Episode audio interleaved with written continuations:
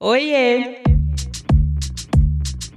Eu sou Luanda Vieira, jornalista e atualmente também influenciadora digital. Depois de ser editora de moda e editora de beleza e bem-estar em duas grandes revistas femininas, diria que no auge da minha carreira no mundo corporativo, eu resolvi mudar o rumo da minha trajetória e seguir sem freio, pelo menos por enquanto, na vida autônoma. E é por isso que eu tô aqui, para falar com você sobre carreira na real, sem romantização, mas com conteúdo que pode tornar esse lado da nossa vida um pouco mais confortável. E hoje eu tô aqui para falar do corre dela, Tainara OG, advogada, influenciadora digital, embaixadora do Unicef, fundadora de uma das festas mais famosas do Brasil, que é o São João da Tai e muitas outras coisas.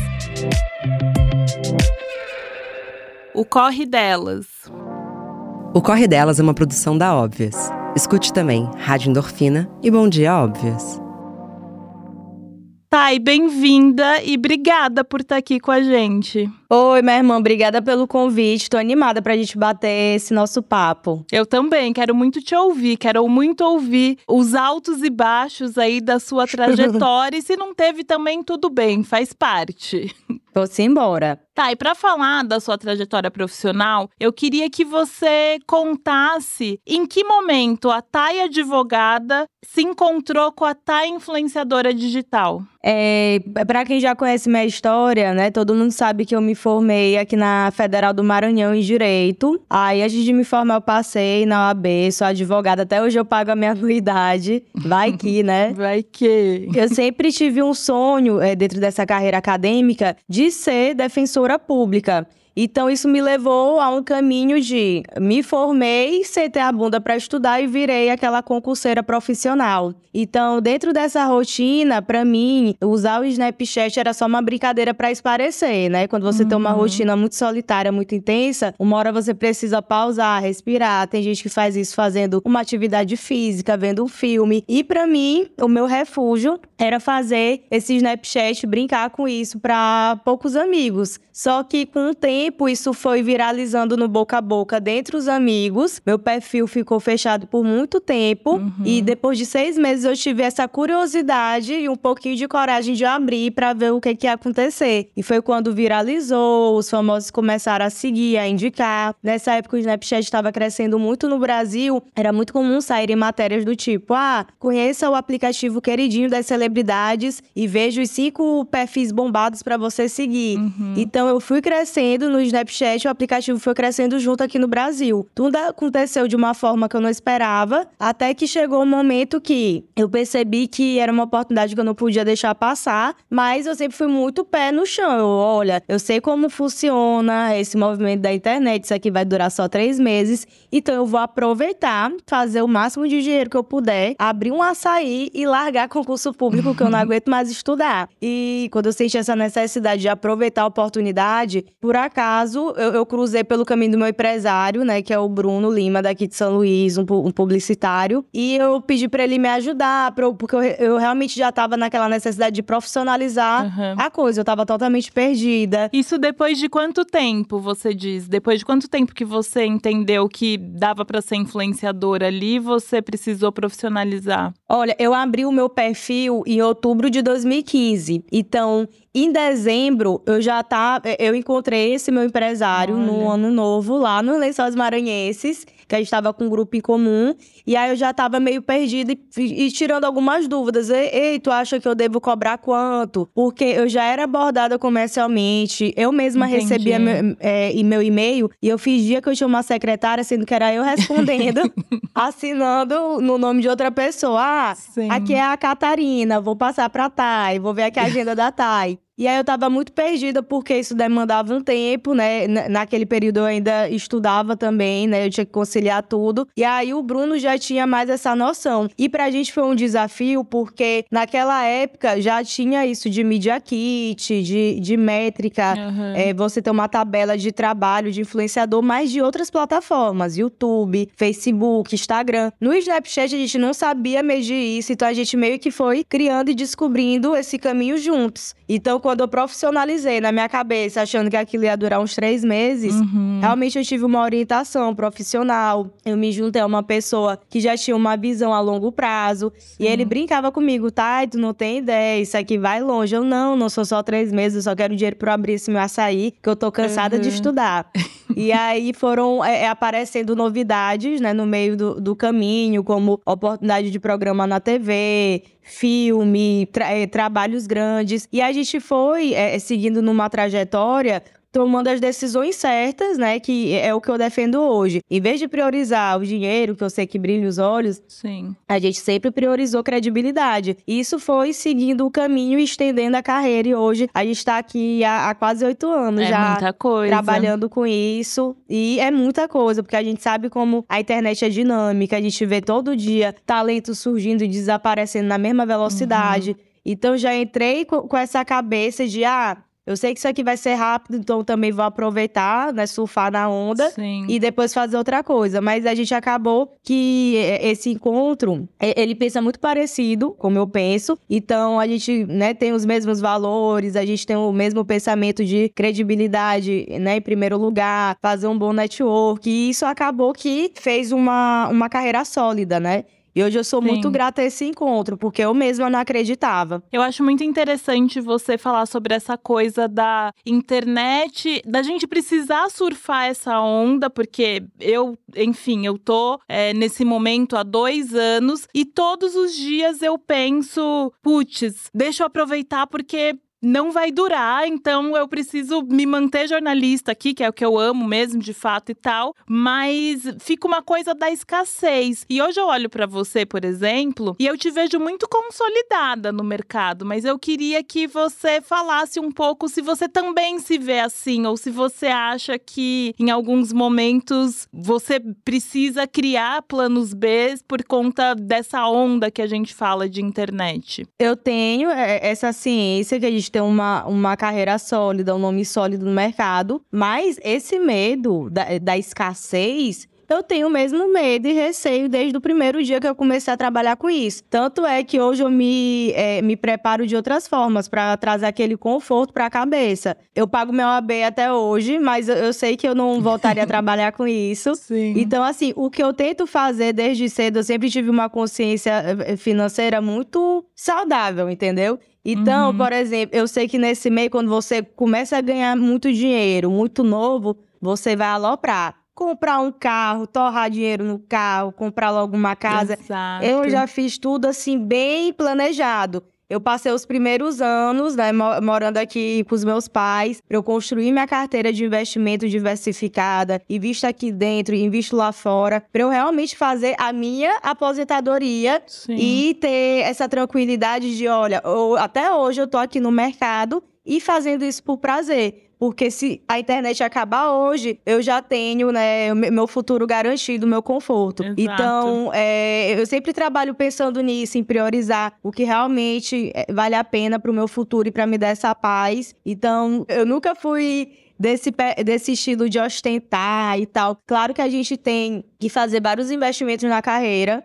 Por exemplo, o São João da TAI, é, a gente tem é, é, um portfólio gigante de patrocinadores, mas é um momento que eu também invisto muito do, é, do meu dinheiro ali, porque eu sei que é o grande trabalho, o grande case que a gente Uhum. tem. Eu sei da importância dele pro meu é, minha carreira também. Sim. Então, eu entendo, os grandes gastos que eu faço são investimentos para o produto Tainarogê. Mas nada assim de ostentar, rasgar dinheiro, que eu Sim. sempre fui muito preocupada com o futuro. Então, é, até que eu, eu sempre achei minha cabeça muito boa, muito tranquila e muito certinha para isso. Porque se fosse o contrário, eu, eu estaria, além dessa preocupação diária, eu estaria ainda mais ansiosa e sem conseguir dormir direito, entendeu? Eu acho que no Sim. fundo, no fundo, conversando com outros influenciadores, todo mundo tem um pouco desse receio, mas eu acho que você tem que usar é, as oportunidades que estão acontecendo, né, enquanto acontecem, a seu favor. Então, hoje, desde o início, eu me planejo de uma forma que hoje eu tô tranquila. É, me chama muita atenção você falar sobre esse seu planejamento, porque a gente sabe que no Brasil não se fala sobre educação financeira. E de onde veio essa sua consciência? Olha, eu acho isso tão grave, porque isso nas escolas já deveria ter, educação financeira, a gente já deveria ter Sim. essa consciência, né? Porque eu sou das antigas, eu tenho, por exemplo, um pai que ele é conservador no sentido de, ah, tem que botar na poupança. Vixe, Maria, uhum. minha filha, você investe em bolsa, que loucura. Tipo, ele não entende. Sim. Ele é do tipo da, da pessoa que, se, se a bolsa, eh, se as ações caem, ele tira, em vez dele esperar subir uhum. ou comprar na baixa. Enfim, e eu entendo que é de outra geração. Eu lembro que durante toda a minha vida, desde criança, eu sempre fui de poupar, né, para poder comprar minhas coisas. Ah. Eu sempre fui, fui muito tranquila em relação ao dinheiro. E também eu venho de uma família que a gente não tinha essa história de mesada. Então, uhum. isso também de pedir as coisas que a gente queria era tudo mais difícil, mais complicado. Então, pra eu conseguir alguma coisa, eu tinha que realmente poupar o dinheiro ali do lanche. Eu sempre fui muito de, de guardar.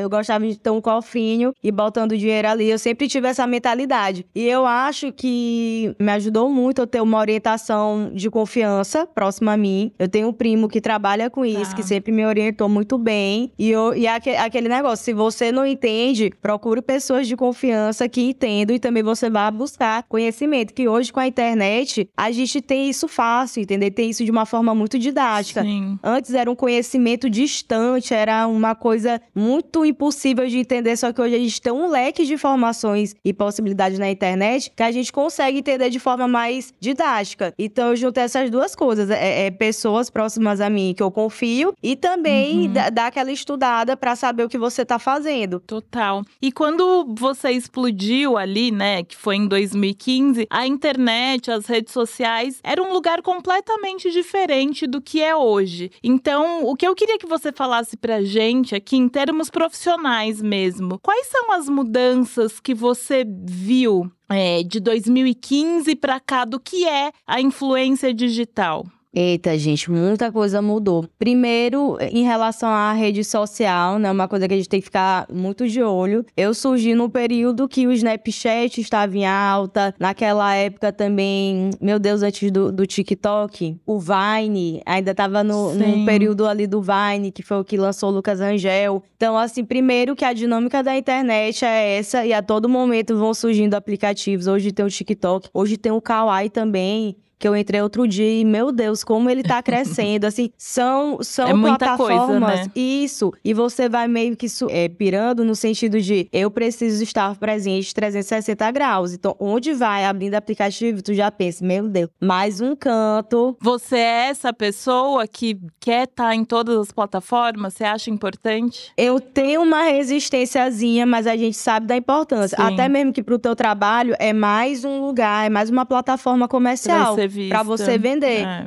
Então, por exemplo, hoje é muito comum as empresas já chegarem assim: ah, eu quero aqui orçar é, um combo de três stories, dois feeds, um TikTok. Uhum. Então, você uhum. precisa estar presente nessas plataformas, é o seu trabalho. Sim. Você vai se atualizando. E hoje o que eu percebo também, eu não sei se isso sempre existiu na internet, eu acho que sim, mas eu acho que agora ainda mais, com o crescimento dos perfis de fofoca, uhum. hoje isso da polêmica, do escândalo, da ostentação, é algo que deixa as pessoas meio perdidas. É, é fazer isso a qualquer custo para ter visualização, para ter repercussão. Então é algo que deixa assim um pouco. Me, me deixa um pouco triste, entendeu? Porque Sim. eu sempre vou pro lado contrário. Uhum. Eu fujo de polêmica, é, eu fujo disso de ostentação. Mas eu entendo que a internet, infelizmente, está levando para esse lado. Que hoje, assim, o espaço da internet, você disputa atenção. É muito criador de conteúdo surgindo, é muita concorrência. Então, dentro dessa disputa de atenção,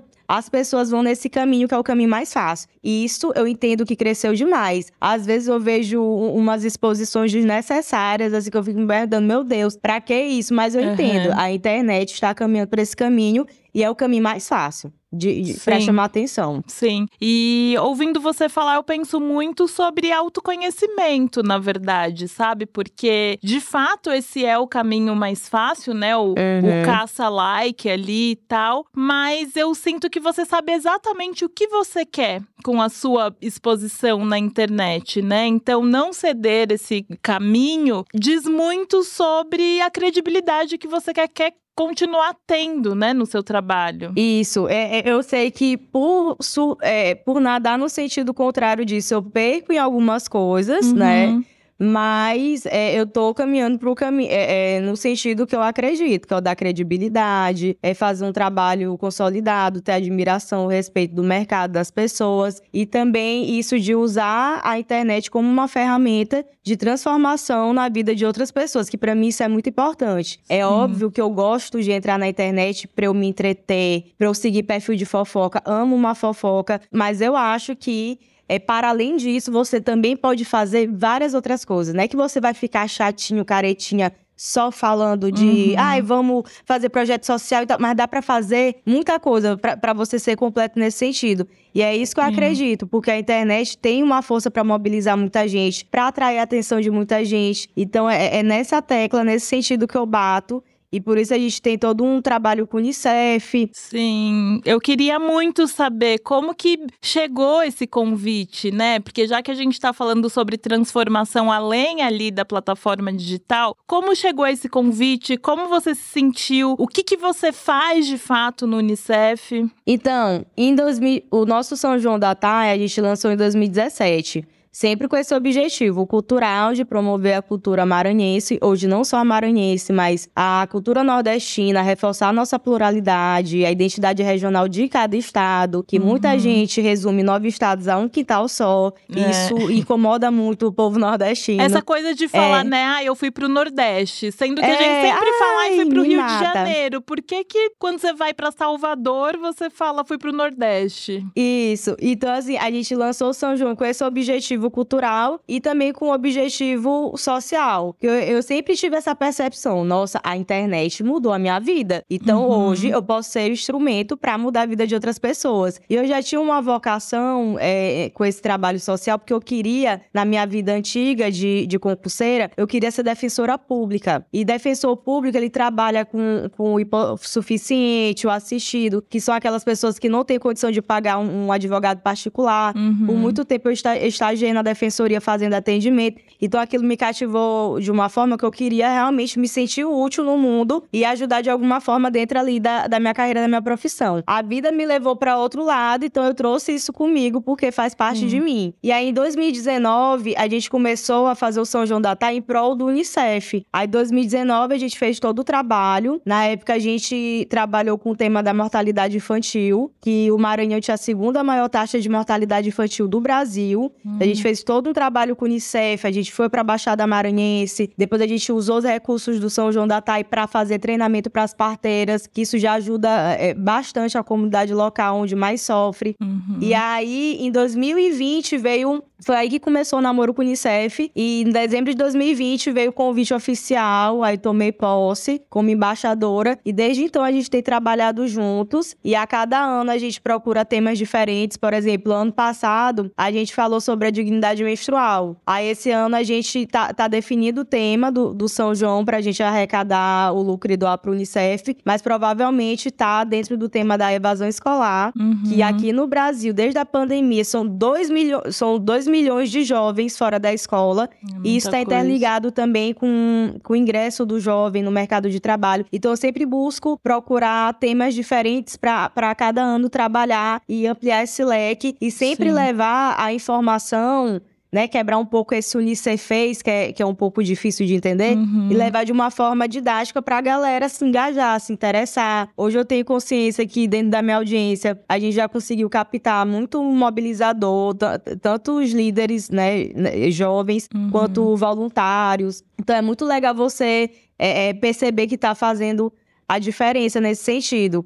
E aí foi em 2020 que surgiu o convite e até hoje a gente segue fazendo esse trabalho, eu sou muito feliz. Porque a gente, é, é, eu soube depois, né? Aliás, a gente tem essa noção que para você ser embaixador do Unicef, eles pesquisam o teu nome, a tua ficha. Sim, tudo, né? Todo. Porque não é qualquer pessoa que é. vai, né? Então, assim, pesquisaram o meu, meu passado, não acharam nada. Aí eu me senti muito honrada. E também é, é, porque eu me juntei a um time de pessoas que eu admiro muito. Pô, Renato Aragão, uma pessoa uhum. que há 30 uhum. anos é embaixador no Unicef. Lázaro Ramos, Daniela Mercury, a Mônica da Turma da Mônica. Então, isso, isso foi um termômetro de saber, de perceber, nossa, a gente realmente não tá nessa onda da internet de Sim. like por like, polêmica por polêmica, ostentar para aparecer, mas é num momento desse, um reconhecimento desse, que aquece nosso coração para dizer, nossa, o nosso trabalho faz sentido. É, tá dando certo, né? Isso. E quando você queria ali ser defensora pública, em algum momento passou pela sua cabeça que você poderia ser embaixadora do Unicef ou algo grandioso assim desse tipo?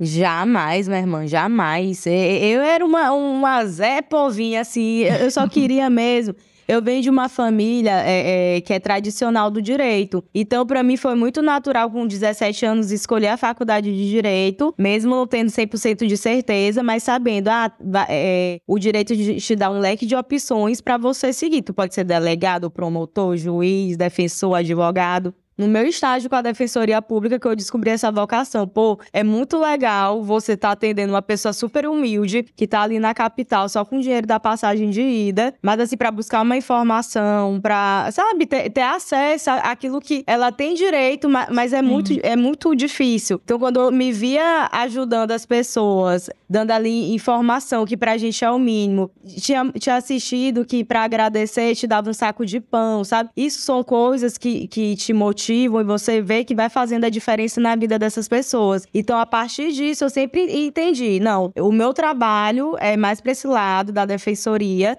mas uhum. eu nunca que imaginei que eu seria um dia embaixadora do Unicef. Na minha cabeça, assim, o meu auge, o meu, o meu maior propósito era conseguir passar para o concurso. Sim.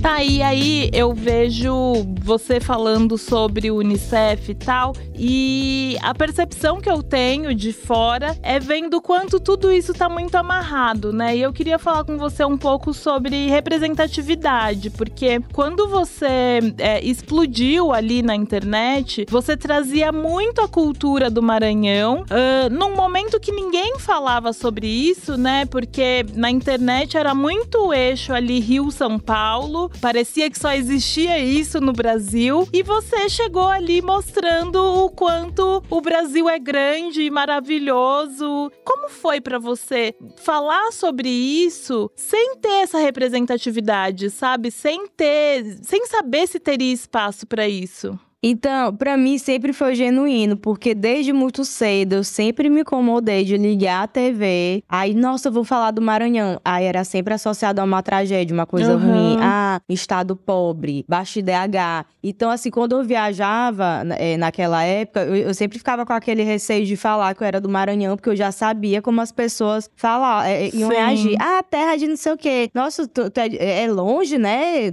Tu veio de avião, teu sotaque é engraçado. Tipo assim, eu, eu percebia que tinham muitos preconceitos uhum. e muita gente não tinha esse interesse que hoje se tem para vir pra cá. Não, hoje hypou, né? Hoje, é, hoje hypou. Aí quando eu vejo que, quando eu vi ali que eu tava crescendo em relação ao público fora do Maranhão, foi muito genuíno Sim. eu mostrar. Ó, oh, gente, os lençóis maranhenses, ó, que como é São Luís, olha como é o nosso São João. Porque a gente é muito rico culturalmente, também turisticamente, assim, o sul do Maranhão é maravilhoso, tem os lençóis maranhenses, tem São Luís. E assim, o, o, o nosso estado é, é, repleto de história. Então, para mim, foi muito genuíno mostrar isso, pra quebrar esses preconceitos. E hoje eu fico hum. feliz, claro que é um trabalho todo de formiguinha, mas eu fico feliz de ver o Maranhão hypado numa novela das nove. É, também teve um filme da Marvel que, que filmou nos Lençóis Maranhenses, demais, dos Vingadores. Sabia. Então, quando eu vejo isso, eu vou ficando muito feliz, porque realmente tá tendo. Agora, a, a galera tá despertando o olhar pra cá, tá começando a enxergar o Maranhão pela potência que é e não associar mais ao que antes a mídia associava. Ah, Maranhão, estado uhum. pobre. Não, não, não quer vir, não. Hoje, não, a, a, as pessoas têm esse olhar curioso para conhecer. Eu fico muito, muito, muito feliz. E eu reconheço que a gente fez parte disso de alguma uhum. forma, né? Nesse trabalho de formiguinha, a gente fez parte disso. Tanto é que um dos feedbacks que eu mais gosto Principalmente quando eu tô por aqui, é quando algum seguidor encontra comigo e fala: Ah, a gente tá aqui por causa de ti. Inclusive, tô nessa, nesse hotel porque tu indicou. Aí sempre faço questão de parar, conversar, perguntar pra ver se a pessoa fez o, o,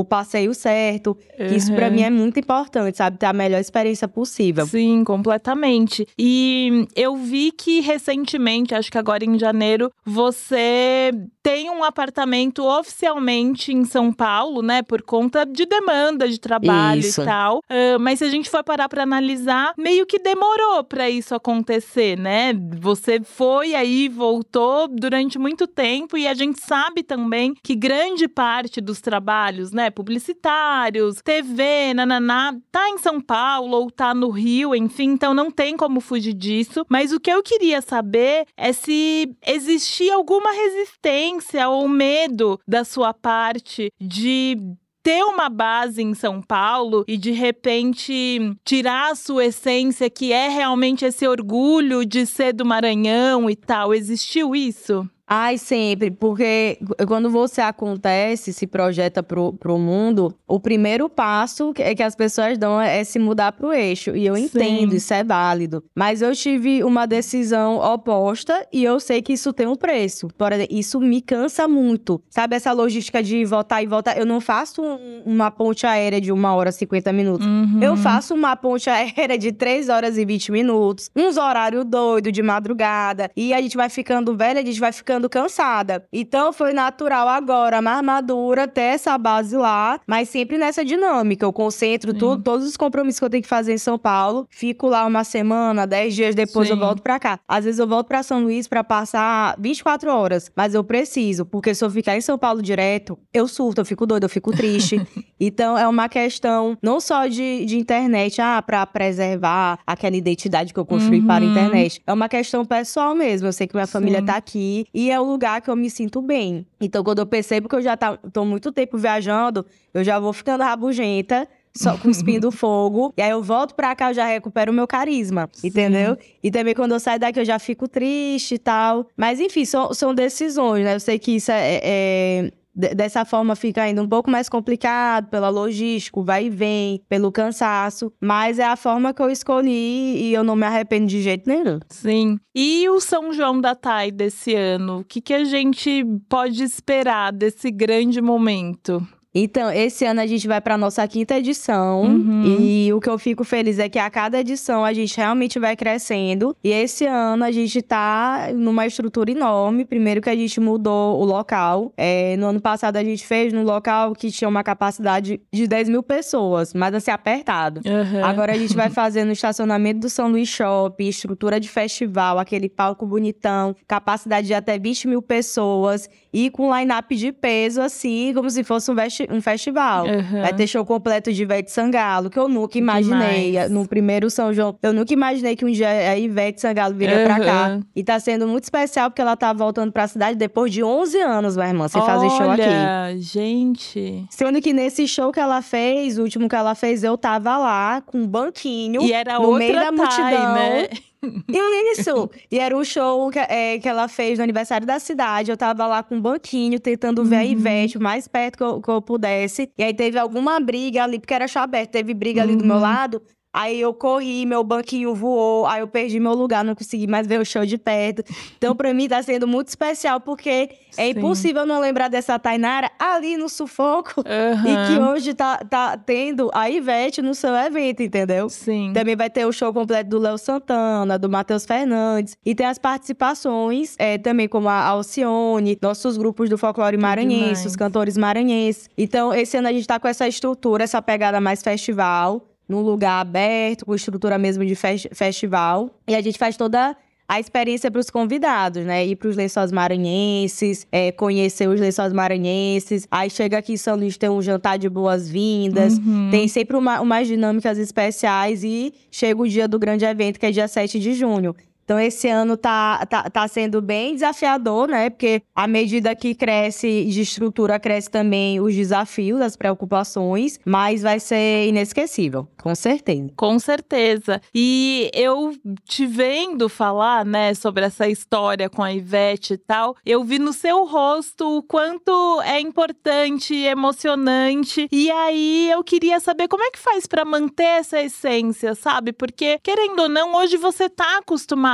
circular nesses lugares, ter acesso a essas pessoas, mas você claramente continua se emocionando. Então, como é que faz para manter essa essência? Pois é, eu sempre penso sobre, sobre isso. Eu já namorei pessoas muito diferentes de mim, né, exatamente nesse sentido de não se empolgar com as coisas. Uhum. E o que eles mais admiravam em mim é isso de chegar num lugar bonito e se empolgar, ficar emocionada, Sim. não fingir costume. Então, para mim, enquanto eu, eu enxergar isso dentro de mim, eu vou ter motivação para viver e alegria para viver, porque se você não sente isso, Tipo, qual é a graça da vida? É, é, no que que você vai, vai colocar de meta essas conquistas, sabe? Sim. Então, por mais que a gente vá se acostumando com as pessoas, é sempre uma conquista. E esses momentos, por exemplo, eu contra a Sandy, e contra a Ivete, uhum. contra a Xuxa. Se, por mais que eu esteja acostumada a ver essas pessoas sempre, sempre eu vou lembrar daquela Tainara Sim. que cresceu admirando, que viveu um momento X. Então, resgatar essa Tainara do passado me faz manter o brilho no olhar. Sim, eu acho isso muito é importante, lindo. Sabe? Sim. Eu acho que não dá para perder isso. Você não pode fingir costume o tempo todo eu acho que você tem que se empolgar, que é, essa é a grande motivação mesmo de viver e estar tá nesse meio que é, é, bem estável, bem, é. bem cruel também, esse meio artístico. É. Então, assim, eu acho que não pode perder a admiração, a empolgação, sabe? E eu acho que quem tá do outro lado da tela, né, isso falando de redes sociais, mas até a gente aqui agora, que estamos falando por uma tela, isso passa, né? Isso fica muito nítido também, o quanto é genuíno e verdadeiro tudo que você tá falando ali. Acho que faz toda a diferença para uma carreira duradoura, seja lá qual for essa carreira, né? Exatamente. E tá, é seguinte, agora que você sabe que é possível realizar coisas grandiosas, o que, que você ainda tem vontade de realizar profissionalmente? Ah, eu vou, eu vou dar um passo muito importante esse mês que, que direciona minha carreira para o outro lado artístico, eu não posso contar. Ah, gente, como é que você fala isso para uma jornalista? É, tipo, é, é botar a atuação para jogo, eu só não posso contar o que é. Ai, que demais. Mas, mas para mim vai ser um desafio, assim, que eu vou me divertir muito e que também resgatou essa minha empolgação. Eu tô assim, pito no lixo, entendeu? E eu vou viver essa experiência nesse mês de, de reta de contagem regressiva pro São João da Tai. Então, imagina Sim. como é que tá a minha cabeça. É. Então, eu, te, eu, tenho muita vontade de crescer também nesse sentido. Eu tenho vontade de experimentar tudo que há nessa vida para experimentar. Uhum. Por exemplo, já fiz programa de TV ao vivo, gravado, viajando. Já fiz filme, já fiz teatro na Paixão de Cristo. Agora eu vou fazer uma coisa diferente também. Então, eu acho que para eu me realizar é, artisticamente, Uhum. Eu acho que é ter essa oportunidade de experimentar tudo que é para experimentar. Sim. E sobre sonhos, eu tenho muita vontade de, de crescer com São João da Tai, de uma forma que a gente leve assim pro Brasil todo. Para mim é um desafio, porque para não perder a essência do São João uhum. da Tai, aqui os grupos do folclore é, é, da cultura popular maranhense, eles são muito, são muito grandes. Sim. Um grupo de Bumba Meu Boi tem mais de 100 brincantes, cacuriá, tambor de crioula. Então, para eu levar essa estrutura ainda pelo Brasil sem perder a essência, é uhum. é muita gente. É. Mas eu tenho esse sonho, tá? Vai de rolar. realmente levar o Maranhão na íntegra para cada canto do Brasil, mas sem perder a essência, sem enxugar muito. Eu, eu tenho esse sonho e transformar o São João da Tai num, num festival consolidado e colocar São Luís eh, nessa rota, sabe? De, de, de, grandes festivais que a gente Demais. tem sim estrutura para realizar um evento grande, de receber pessoas do mundo todo. Então eu tenho esse sonho ainda. Demais e vai acontecer, tenho certeza. Estarei aqui para viver isso. Você Amém. falou sobre esse novo desafio e que vai ser num momento de contagem regressiva aí para o São João da Tai. Então eu queria falar um pouquinho sobre sobre saúde mental, porque também não sou eu se eu não falo sobre saúde mental. E eu vi numa entrevista sua recentemente que você falou exatamente assim, ó, abre aspas. Meu Deus, como eu vim parar aqui? Como que eu enganei esse povo todo? E aí, assim, é inevitável. É, a impostora não tá na gente, né? É. Então eu queria saber como que você faz para lidar com ela, porque você obviamente lida, você sente isso, mas você continua caminhando e movimentando. Quais são suas estratégias? Menina, eu vou dar autoconfiança a baixa autoestima em segundos. Ontem eu senti a síndrome do impostor, porque ontem eu tava no painel, eu fiz um painel junto com o Unicef no Ah, Web vi, Summit. Rio de Janeiro. E ali bateu de novo aquele sentimento de, cara, a gente tem o que falar, mas não é, não é importante, digno de estar aqui. E eu o caminho todo, ah, sabe aque- aquele trânsito do Rio de Janeiro de uma hora, e eu no carro suando frio e me sentindo mal. Aquela vontade de voltar, falar: não, não vou. Isso, eu, gente, eu não vou, eu não mereço, eu tô enganando esse povo. Só que na hora que, que, que eu subi no palco e, e falei com o coração, porque ali o nosso tema, a gente usou espaço para falar de que forma, né, o trabalho do Unicef empodera a juventude do Brasil. E Uhum. para mim é muito bonito eu, ter vivenciado exemplos. Então eu levei o caso do, do coletivo Menina Cidadã, falei com todo o meu coração ali no palco e ali saiu essa síndrome do, da, da, da impostora. Mas eu tenho isso direto, minha irmã, direto. É, te entendo, tamo junto. E- mas eu acho que, de certo modo, é importante você não ficar 100% seguro o tempo todo. Sim. Porque isso te estimula a sempre buscar o seu melhor, a É. sempre estudar mais e mais, sabe? Eu acho É. que não dá pra se acomodar. É, também eu não acho. posso eu ser. acho que a gente se mantém mais atento, né? Quando a gente não se Isso. acomoda. Se eu ficar muito segura, não vai prestar, que aí eu vou É. ficar acomodada. Não, é melhor sempre sentir essa insegurança, esse friozinho na barriga, que aí você sempre tá estimulado a é, é, buscar mais conhecimento, sabe? Estudar mais, se preparar Sim. melhor. Eu acho que isso me, me estimula até hoje, não, não faz com que eu me acomode. Sim. É, eu acho que eu até já falei aqui, vou ser repetitiva pra quem ouve a gente, mas uma vez eu entrevistei uma psicóloga e eu perguntei justamente isso pra ela. Eu falei: em que momento o meu medo vai passar, sabe? Ela falou: Lu, se seu medo passar, acabou, porque o medo é, É. o que motiva a gente, né? O medo é que faz com que você se movimente, vai lá e conquiste o que você quer conquistar. Então eu acho que é muito sobre isso que você falou agora. E a Fernanda Montenegro, que é a diva master consolidadíssima, ela tem uma frase que eu não vou lembrar agora exatamente qual, mas que ela fala desse frio da barriga. Que no dia Sim. que ela não sentir esse frio na barriga antes de entrar no palco, ela tá morta por dentro, É, entendeu? não Acabou. faz mais sentido. Isso. Exato. E Otai, com toda essa correria aí, você se permite descansar? Ai, gente, eu, eu me permito. Te- Tem períodos que eu entendo que eu estou entregue à minha agenda, por exemplo, como é Uhum. agora, é junho, isso aí eu entendo que realmente aperta mais. E aí você se Tanto prepara, é- né? Você sabe que esse período É. vai ser exaustivo e é isso. Isso, tanto é que no é, agora recentemente eu fiz uma viagem que foi muito importante pra mim com minhas amigas pessoas físicas. Eu falo assim, viagem pessoa física, que são as minhas amigas da antiga, da Uhum. época das vaca magra mesmo. A gente pegava ônibus, esses ônibus que a passagem é 10 euros, sabe?